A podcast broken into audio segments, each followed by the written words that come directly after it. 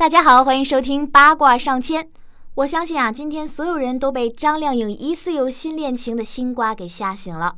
昨天晚上十二点，张靓颖被拍到和一个身材高大的小鲜肉一起走出电影院，两人还戴着一黑一白的情侣棒球帽，刚走出没多久就挽着胳膊了，可以看出两人的姿态相当亲密。难道张靓颖终于放下老大叔冯轲，勇敢追求真爱了？同时，该神秘男子的身份也被扒出来。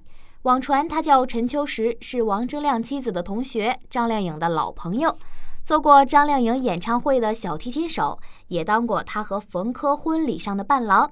这条爆炸性新闻一出，马上就上了热搜第一。而同样上了热搜的冯轲微博底下，已经是骂声一片了。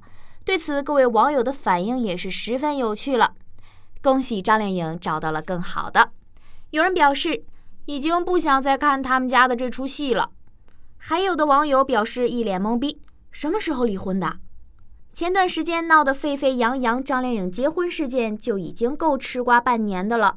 张靓颖把自己生命中最宝贵的十年给了冯轲，当初张靓颖不听亲友的劝告，甚至不惜与母亲反目成仇，也坚持要和冯轲在一起。但是从冯轲的眼神和表情当中可以看出来，他是不在乎这段感情的。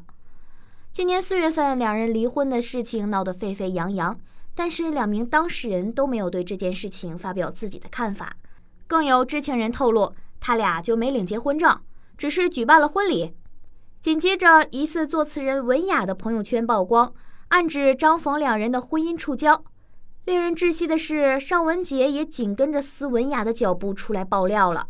先是撕逼冯轲急功近利配不上张靓颖，在讽刺发朋友圈的文雅利用张靓颖炒作，靠爆料吸人眼球。再加上今年过年，媒体就拍到张靓颖独自一人回老家，这样一大堆瓜下来，似乎两人离婚不太像传闻呀。而这两人的时间线也是蛮迷的。按照文雅的说法，两人在去年十月份就已经分居了。